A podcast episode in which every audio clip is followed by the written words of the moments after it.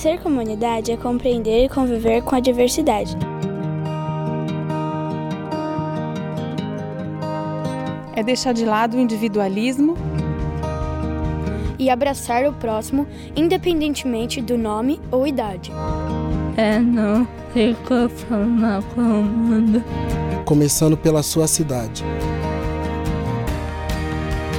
Ser comunidade é dedicar seu dom à missão.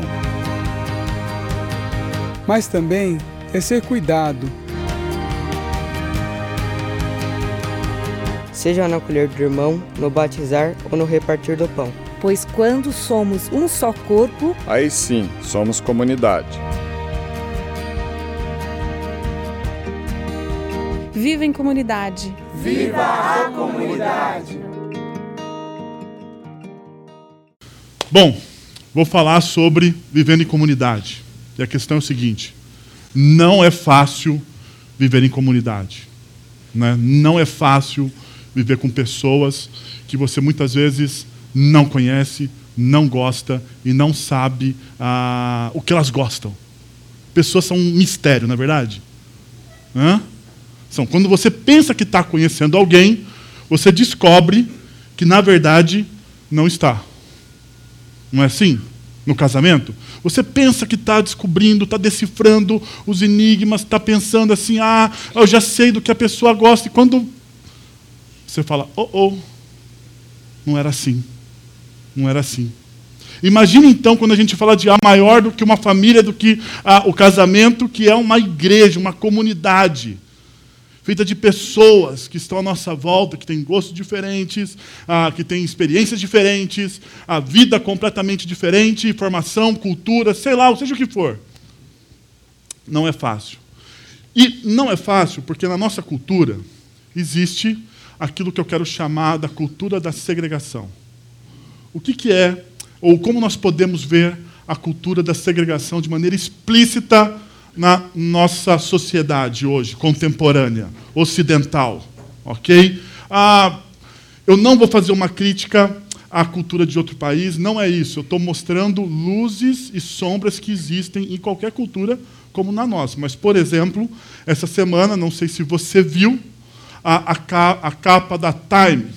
Né? E daí lá nós temos o presidente Donald Trump, o presidente dos Estados Unidos da América, ah, e você lá embaixo tem uma criança chorando. E eu não sei se você está acompanhando os noticiários, porque nós estamos em período de Copa, né? A gente fica meio assim ah, perdido, porque todo mundo quer assistir todos os jogos, quer assistir, acompanhar a seleção. Bom, essa é a capa da revista Time, onde nos Estados Unidos existe um grande conflito entre aquelas pessoas que imigraram ilegalmente nos Estados Unidos. Eu não estou defendendo a imigração ilegal, né?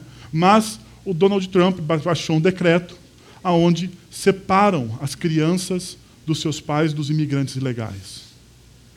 As ONGs, ah, o governo americano, que não passa muita informação, vocês sabem disso, né? Eles são muito fechados. Dizem eles que são cerca de duas mil crianças que estão hoje separadas dos seus pais nos Estados Unidos. Mas algumas ONGs falam de seis a onze mil crianças. É muita criança. É muita criança. E a capa da Time é Bem-vindo à América. Bem-vindo à América. Bom, estoura esse escândalo de separação de pais e filhos. E daí, a Melanie Trump, a esposa do presidente Trump, ela vai a, fazer uma viagem e na semana ela tem um casaco e no casaco dela está escrito lá: I really don't care, do you? Ou seja, a, eu realmente não me importo. E você? Eu realmente não me importo. Não me importo se as crianças estão sem os seus pais. Eu realmente não me importo com as críticas. Eu não me importo com o que estão falando do meu marido, da minha família. Não me importo, não me importo. Nessa cultura da segregação, nós vemos duas perspectivas. Primeiro, o etnocentrismo que diz o seguinte: o etnocentrismo. Visão de mundo característica de quem considera o seu grupo étnico, nação ou nacionalidade social socialmente mais importante do que os demais grupos. Nós estamos certos e o resto do mundo está errado. Esse é o conceito geral de etnocentrismo. Mas muitas vezes a gente pode ver isso, isso, dentro, por exemplo, dentro de comunidades cristãs. Nós estamos certos e o resto do mundo está errado. Nós fazemos do jeito certo, eu sou a pessoa certa porque eu conheço as coisas certas, e o resto do mundo está fazendo as coisas erradas. Pode ter isso.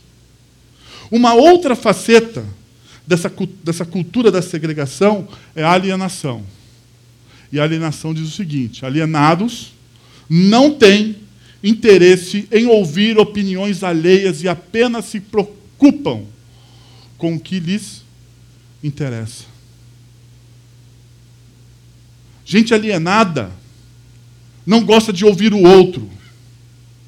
Gente alienada, pessoas alienadas, se preocupam simplesmente com o que elas pensam. Então perceba. Primeiro, você, você olha e fala assim: bom, eu sou melhor do que o outro. Não me importa o meu grupo social, ou a minha família, ou a minha comunidade, sei lá. Eu sou melhor do que o outro. Eu estou socialmente acima dos outros. Então, o que eu faço deve ditar a regra e não me importa. O alienado diz assim: Eu não preciso te ouvir. Eu não preciso te ouvir. Porque o que me importa é o que me interessa. São os meus próprios interesses. São os meus próprios interesses. Perceba que isso faz parte dos poderes que atuam na cultura. Ah, não sei se você já viu, mas na nossa cultura existe a natureza humana, que é pecadora e em si mesma é idólatra. E a primeira idolatria do ser humano é o seu eu. É o seu eu, a sua individualidade. Todos nós primeiros nos preocupamos com quem? Com, com a gente, com nós mesmos, né? Você nunca se preocupa em primeiro lugar com o outro. Ou se preocupa? Não, não, de maneira nenhuma. A primeira pessoa com quem eu me preocupo é comigo mesmo. É comigo mesmo. Uma outra faceta dessa cultura, desses poderes que atuam na cultura, é o próprio mundo. É um mal sistêmico. A idolatria estrutural do nosso mundo. Ou seja, esses poderes não é só individualmente, mas ele se espalha por todo o sistema em que vivemos. E, finalmente, os poderes malignos, ou os demônios, que atuam nessa cultura. E no centro dela existe o quê? O caos e a desordem. O caos e a desordem. A separação, o etnocentrismo, a alienação, o egocentrismo, o importante sou eu, o importante é que eu penso. O eu, o eu então se torna um ídolo dentro dessa cultura. O que, que isso cria? Caos e desordem. Caos e desordem. A pergunta então que eu queria fazer com vocês na noite é o contrário do que a Melanie Trump tem na sua camisa. É como se importar. Como importar-se como importar-se com as pessoas que estão à sua volta, como importar-se com quem está ah, do seu lado aí. Como importar-se. E para isso eu gostaria de sugerir com vocês a leitura de Efésios capítulo 19, até, desculpa, Efésios capítulo 2, versículos 19 até o versículo 20, que diz o seguinte: Portanto, vocês já não são estrangeiros e nem forasteiros, mas concidadãos dos santos e membros da família de Deus edificados sobre o fundamento dos apóstolos e dos profetas, tendo Jesus Cristo como pedra angular, no qual todo o edifício é ajustado e cresce para tornar-se um santuário santo no Senhor.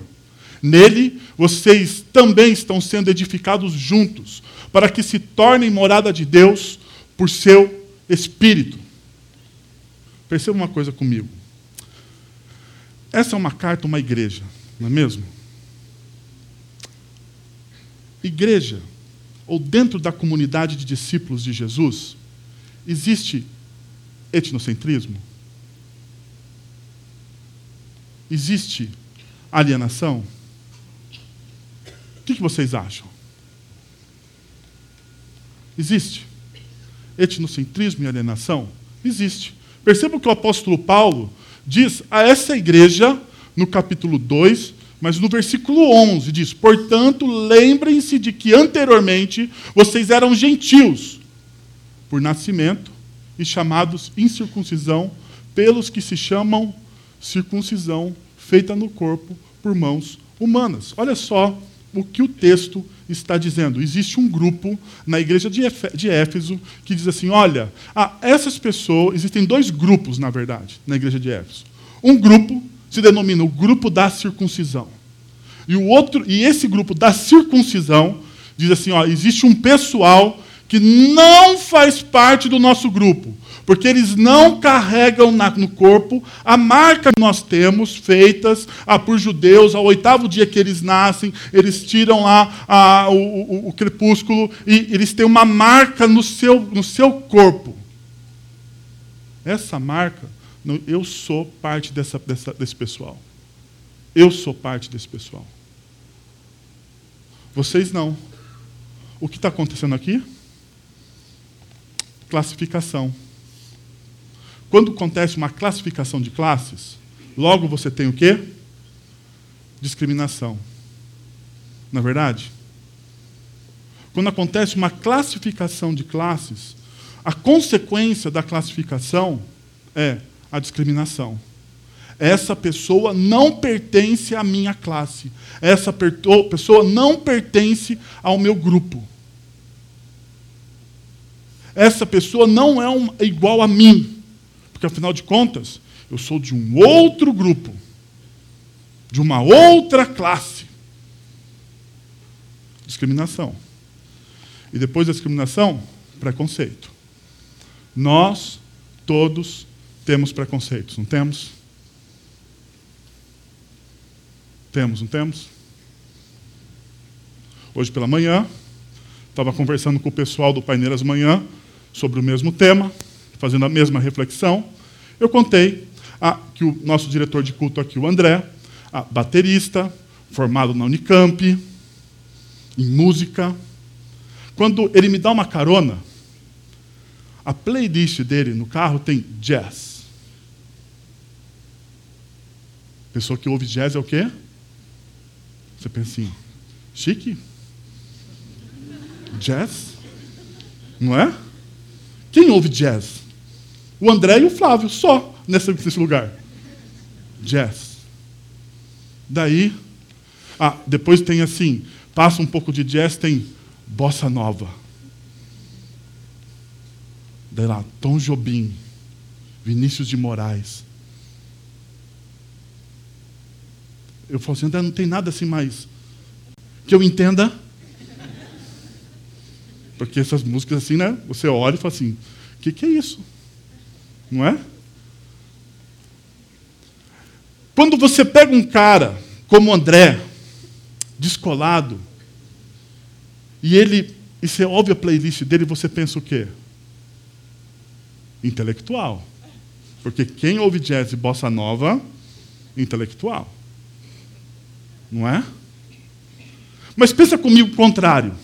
Se você pega o carro do André, ah, pega uma carona com o André, e quando ele coloca a playlist dele, tem lá sertanejo universitário. Ou melhor, sai lá tipo uma Anitta. Ou como Everton gosta, despacito.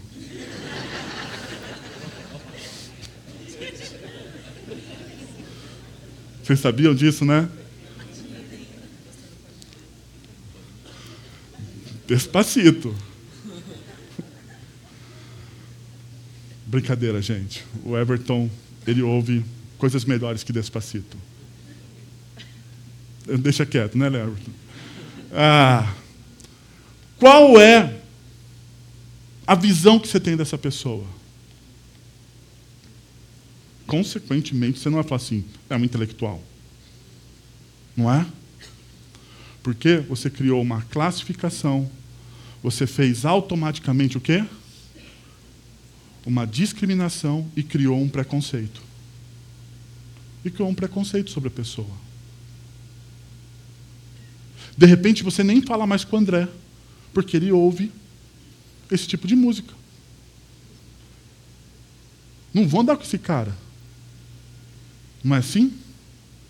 Nós fazemos isso muitas e muitas vezes na nossa vida, não com música, mas com muitas outras coisas, muito mais sérias. Muito mais sérias. E nós criamos então divisões, classificações separações de pessoas e escolhemos com quem a gente quer se relacionar. Pergunta: que tipo de relacionamento é esse? É algo saudável? Não. É um relacionamento baseado pelo quê? Pelo interesse. Porque essa é a narrativa da nossa cultura. A narrativa da nossa cultura, você deve se a, relacionar com as pessoas porque você tem um certo interesse por elas.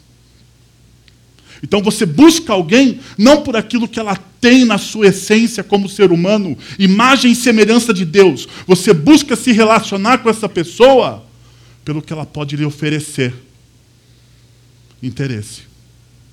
Bom, na cultura de Efésios, ou a cultura de Éfeso, melhor dizendo, era uma cultura vingativa e humilhante. Por quê?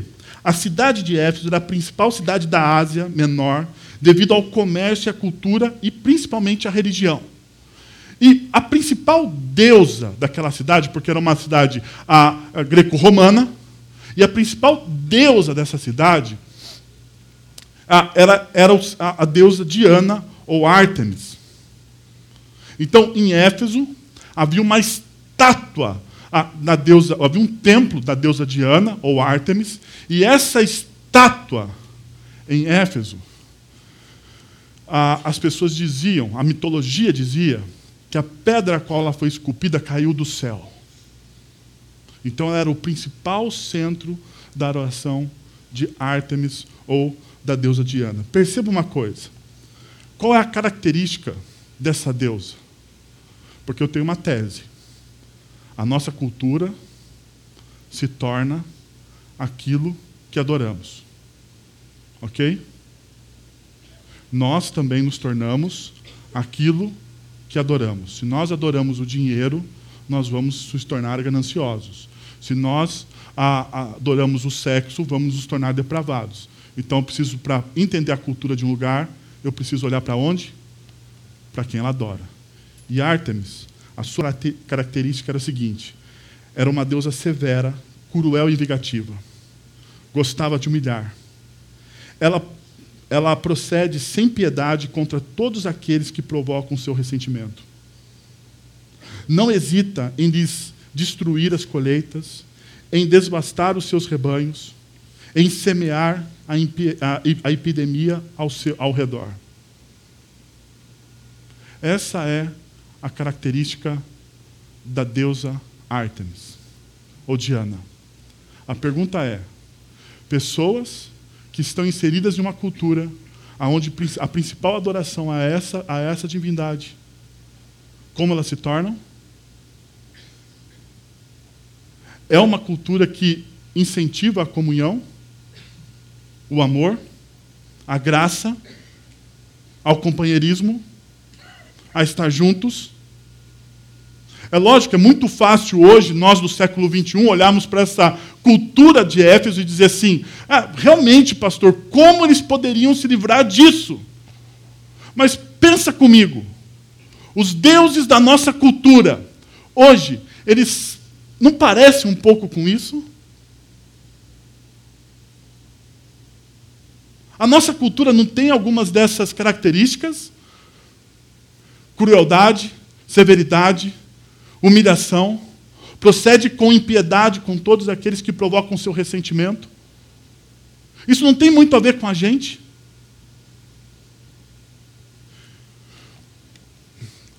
Olhando para o texto que nós lemos, para a cultura de Éfeso, para a nossa cultura, eu gostaria então de buscar respostas. E a primeira delas é o ensino que o apóstolo Paulo esboça no texto que nós lemos. E diz o seguinte, versículo 20: Edificado sobre o fundamento dos apóstolos e dos profetas, tendo Jesus Cristo como pedra angular, na qual todo edifício é ajustado e cresce para tornar-se um santuário santo no Senhor. Perceba o que o texto está dizendo. Primeiro, o texto, Paulo começa dizendo, edificado sobre o fundamento dos apóstolos e dos profetas, tendo Jesus Cristo como pedra angular. Você pode me perguntar o que isso significa? Ok? O que isso significa? Fica mais fácil se eu mostrar para vocês um gráfico do que significa ah, esse negócio de ser edificado sobre fundamentos dos profetas e dos apóstolos. É a história de toda a criação, ou a verdadeira história da criação, ou a verdadeira história da nossa humanidade. Essa é a verdadeira história da nossa humanidade, começando ali na criação, na queda, quando o homem faz a opção por viver desconexo de Deus, e Deus então começa um plano redentivo. Abraão, Moisés, a, e até a, a, Israel possuía a terra, Jesus é enviado, é enviado para nos dar exemplos, para mostrar o que de fato é ser humano, é ser um ser humano ah, conectado com Deus. Jesus ele morre, ele ressuscita e ele envia o seu Espírito Santo à igreja. Essa igreja, ela faz discípulos. Ela espera a nova criação. Quando no final nós vamos ter a mesma comunhão do início de tudo. Quando Paulo diz ah, existem os fundamentos de uma história real. Paulo está dizendo isso. Paulo está apontando para essa história da criação, para essa história da redenção. E ele está falando, gente, vocês estão sendo iludidos por uma narrativa aonde o importante sou eu. Quando na verdade o importante é a história como um todo. Então, ele continua ele mostra os fundamentos, ele percebe, ele diz o seguinte: tendo Jesus Cristo. E Jesus Cristo, ele faz o quê? No qual todo o edifício é ajustado e cresce. Mas antes, Paulo lhe dá uma característica para Jesus Cristo. Jesus é o quê? Ele é a pedra angular. Ah, você sabe o que significa ser uma pedra angular? Você sabe o que significa isso? Ah, Jesus é a pedra angular. Ok, pedra angular, o que, significa? Nas construções antigas, ah, você tinha essa pedra angular, ela, ela era o principal fundamento, e não só o principal fundamento, ela dava todo o norte para o restante da toda a construção. Então essa pedra angular, ela ficava posicionada de maneira estratégica, que toda a construção mais tarde fazia referência a quem? a pedra angular. Toda a construção. Então Paulo diz assim: olha, esse fundamento histórico que é Jesus Cristo, esse fundamento histórico que é Jesus Cristo, é a nossa pedra angular. E essa pedra angular, ela faz duas coisas. Ela faz os ajustes e ela faz o edifício crescer.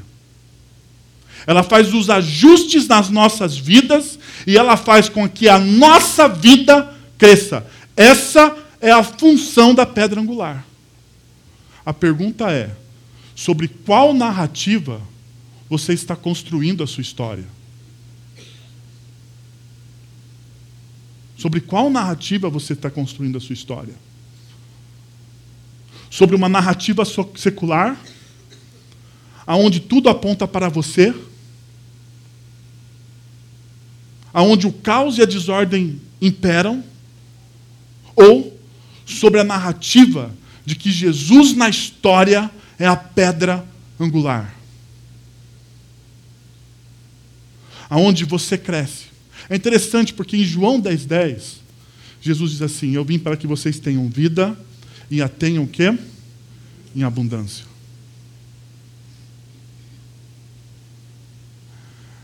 Quando eu olho para isso, eu sei que muitas vezes a gente interpreta os textos bíblicos como a gente quer, né? E a gente pensa vida em abundância, ou vida plena, que é o que quer dizer vida em abundância. A gente pensa assim, bom, a vida em abundância e vida plena tem a ver com aquilo que eu quero para a minha vida. Não, primeira coisa, é aquilo com que Cristo quer para a sua vida.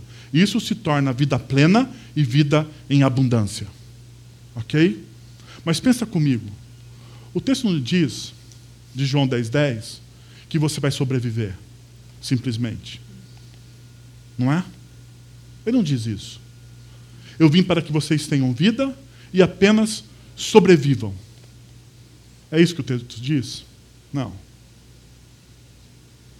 Não. Ou o texto não diz, eu vim para que vocês tenham vida e sejam medíocres. Também não. O texto diz, eu vim para que vocês tenham vida e tenham essa vida de forma plena. De forma plena. Por isso, tendo Jesus Cristo, no qual toda a sua história é edificada. Toda a sua história é edificada. Quando a sua história é edificada em Cristo Jesus, ela é o quê? Ajustada, porque toda vez você lembra e olha e vê e percebe quem? Cristo Jesus, como referência daquilo que você está fazendo. E ele sendo a sua referência daquilo que você está fazendo, você faz o quê? Você cresce. Você cresce. Esse é o primeiro. O ensino. Sobre qual narrativa você está construindo a sua história. Segundo, existe uma ação. Perceba o texto, diz assim: Ah, nele vocês também estão sendo edificados juntos. Nele vocês estão sendo edificados junto para se tornarem morada de Deus por seu espírito. Nele vocês estão sendo edificados o quê? Juntos. Biblicamente, ninguém cresce sozinho. Não existe isso. É estranho para a gente, né? Numa cultura ocidental, onde o individualismo é, uma, é um Deus, né? A minha individualidade, ninguém pode, ninguém pode tocar na minha individualidade, ninguém pode. Eu faço o que eu quero do jeito que eu quero, da forma que eu quero. Porque se alguém me der um conselho que eu não quero, eu nunca mais falo com essa pessoa. Não é assim que a gente pensa? Porque afinal de contas é a minha individualidade. É aquilo que eu sinto, perceberam? Na perspectiva bíblica, o que você sente. E você, deixa eu esclarecer aqui para você. Você é altamente importante. Na verdade, na perspectiva bíblica, segundo o Salmo 8, nós somos a coroa de toda a criação que Deus fez. Então você é altamente importante, altamente relevante. Mas não é só você. Não é só você que Deus fez importante. Deus fez importante a pessoa que está ao seu lado também. Ele também é parte dessa história maravilhosa da criação. Ele também é a coroa de toda a criação. Então não existe aquela pessoa que é mais importante do que a outra. Porque aos olhos do Deus Todo-Poderoso, todos nós somos iguais. E o texto diz: todos nós somos edificados o quê? Juntos. Juntos. Então, não existe maturidade sem o outro. Você não se torna maduro sozinho. Você se torna maduro convivendo com a outra pessoa. Não existe, então, crescimento sem o outro. Você não cresce sozinho, você precisa da outra pessoa para crescer. Não existe. Ah, todos, então, todos estão sendo usados por Deus na história. Ah, perceba o que Paulo diz no próprio livro, de, na própria carta de, Efé, de, Efé, de Efésios, a capítulo 4, versículos de 2 a 6. Sejam completamente humildes e dóceis, e sejam pacientes, suportando uns a outros com amor. Para aqui, a gente já continua no versículo 6. Sejam, qual é a nossa ação aqui? Uma ação, apóstolo Paulo. Vocês precisam crescer juntos. Como que a gente cresce juntos? Sejam completamente Primeiro, humildes. O que é ser humilde hoje em dia?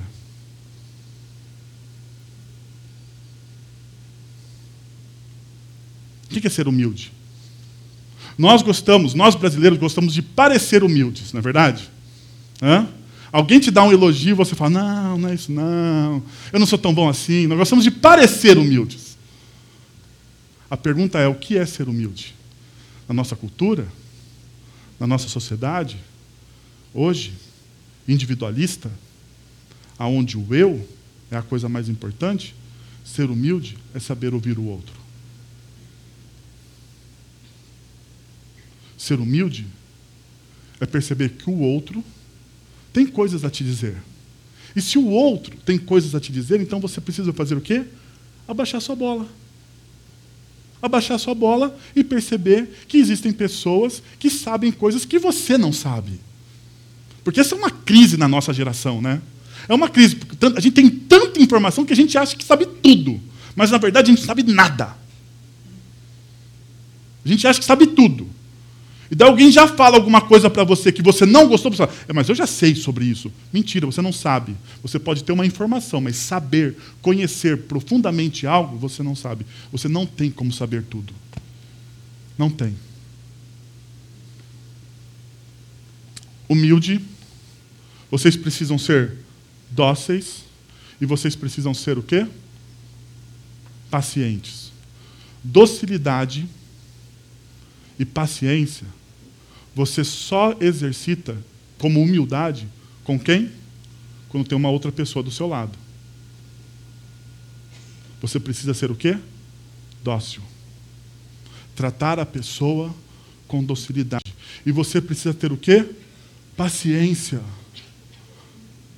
Paciência com algumas pessoas. Não é verdade? Final, suportando uns aos outros com amor. E aqui, a gente já falou sobre isso, mas não custa lembrar, não é verdade? Parece. Ah, quando, eu falo isso, eu, eu, sempre lembro daquelas aeromoças, sabe? Que toda vez elas falam a mesma coisa, né? elas falam isso. Ah, você já sabe, mas não custa lembrar. Então, vou, deixa, eu, deixa eu lembrar a vocês que estão nessa jornada comigo. Suportar uns aos outros aqui não é você falar assim, ah, eu suporto aquela pessoa. Ah, aquela pessoa é tão chata, mas olha, eu suporto, eu faço uma oração por ela todos os dias, para que Deus a elimine na minha vida. Eu faço isso aqui sempre, sempre. Eu faço uma oração. Deus elimina essa pessoa da minha vida, tira ela, coloca uma outra pessoa na vida dela, muda ela de emprego, manda ela para a Via Láctea. Sei lá, Senhor. Faz algo em nome de Jesus. Não é isso que o texto bíblico está dizendo. Suportar alguém é você se tornar uma plataforma para que o outro cresça. É você se tornar uma plataforma para que o outro cresça.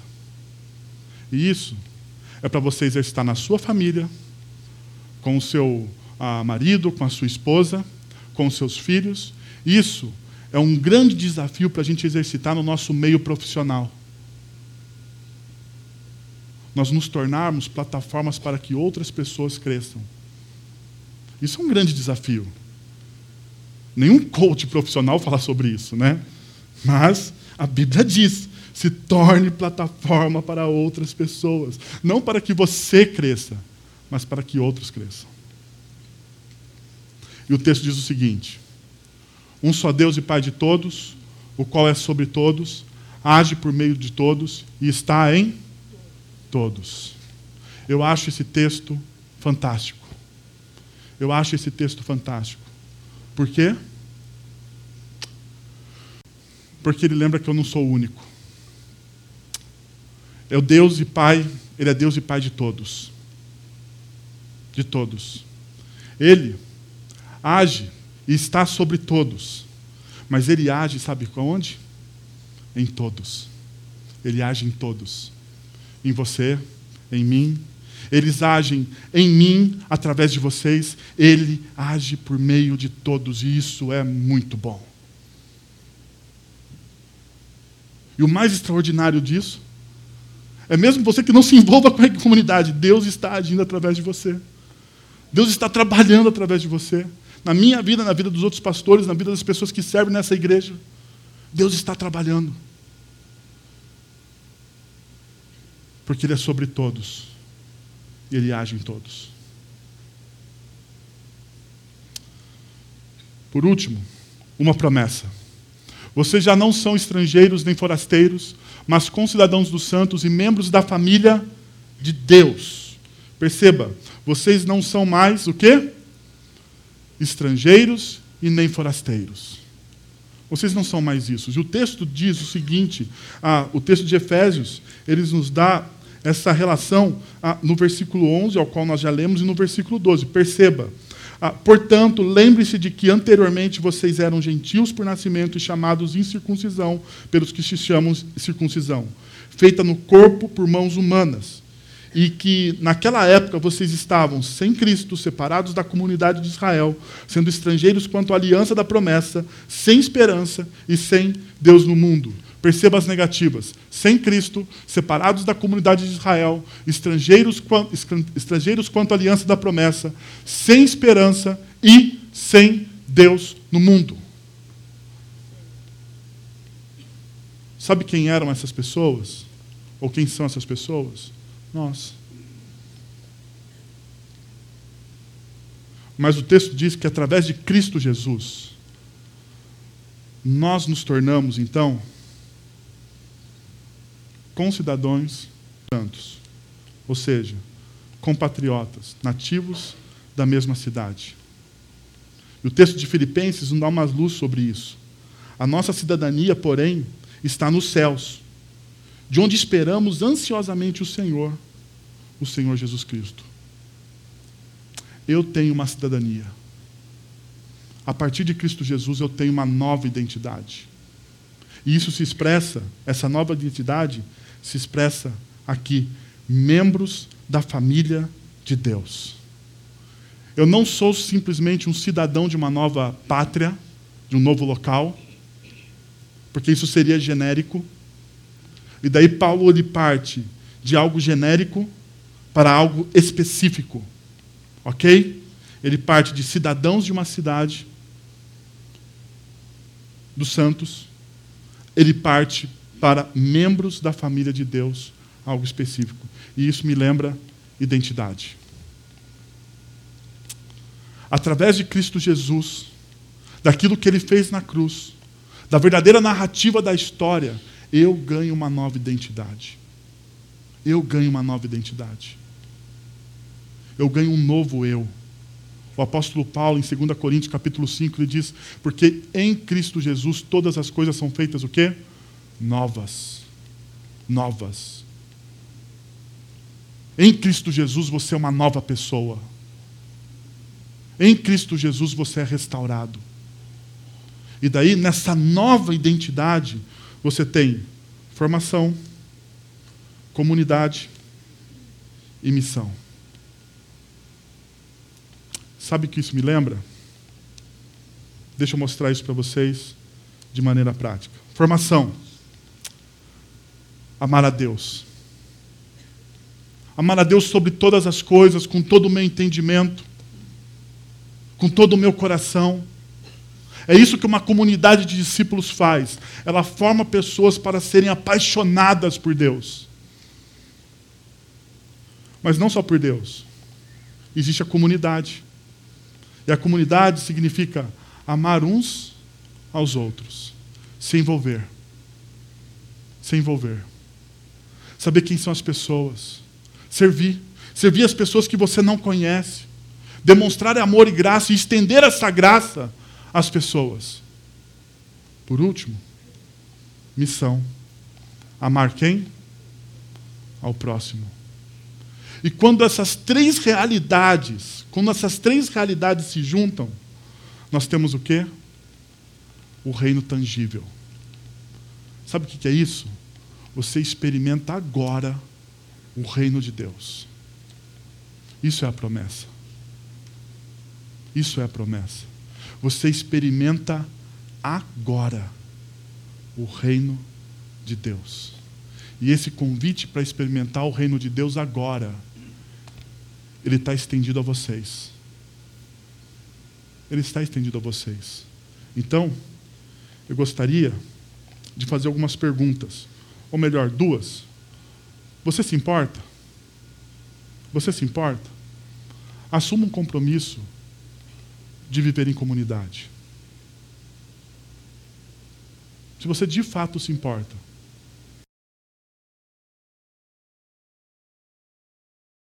Sério. E falar, eu me importo. Eu quero me aprofundar nisso, eu quero viver de fato em comunidade. Eu quero experimentar o reino de Deus de forma tangível. Segundo, você se importe? Você se importa? Oriente sua vida pelo verdadeiro fundamento da história. Você pode estar perguntando: por que minha vida não vai para frente? Por que eu não cresço? Não é isso? Você pode se perguntar isso. Está aqui. Você não é ajustado e você não cresce porque você não olha para aquele que é o verdadeiro fundamento da história, que é Cristo Jesus. E eu gostaria de convidar você a fazer isso nessa noite. Quero convidar você a fechar seus olhos, a abaixar sua cabeça, a ter um tempo de reflexão e a orar comigo. Senhor, nós estamos na tua presença, Pai. E nós precisamos do Senhor, nós precisamos, Deus. Nós confessamos aqui que nós precisamos da tua graça, da tua misericórdia, do teu amor. Nós precisamos da tua paz. Nós precisamos, Deus. Mas além de precisar, Senhor, do Senhor, nós também, Senhor, queremos dizer que precisamos construir as nossas vidas a base do verdadeiro fundamento de toda a história, Senhor. A base do fundamento de toda a história, que é Cristo Jesus, o nosso Senhor. Pai, eu quero te pedir em nome de Jesus, em nome de Jesus, que o Senhor derrame da tua graça, da tua misericórdia, e que o Senhor restaure as vidas aqui, Senhor. O Senhor sabe, o Senhor conhece todos os corações que aqui estão presentes, porque não existe pessoas mais importantes, menos importantes. O Senhor não faz, ó Deus, distinção de pessoas. O Senhor não faz distinção. Não importa qual é o tempo de caminhada dessa pessoa, não importa, Senhor. O que importa é que o Senhor deseja restaurar a vida. Eu quero convidar, Senhor, para que o Senhor faça isso, Deus. Restaure a vida e transforme. E que possamos aprender a viver em comunidade, Deus. Porque essa é uma grande dificuldade do nosso coração, Senhor, inserido na nossa cultura. Nós pedimos isso em nome de Jesus. Amém.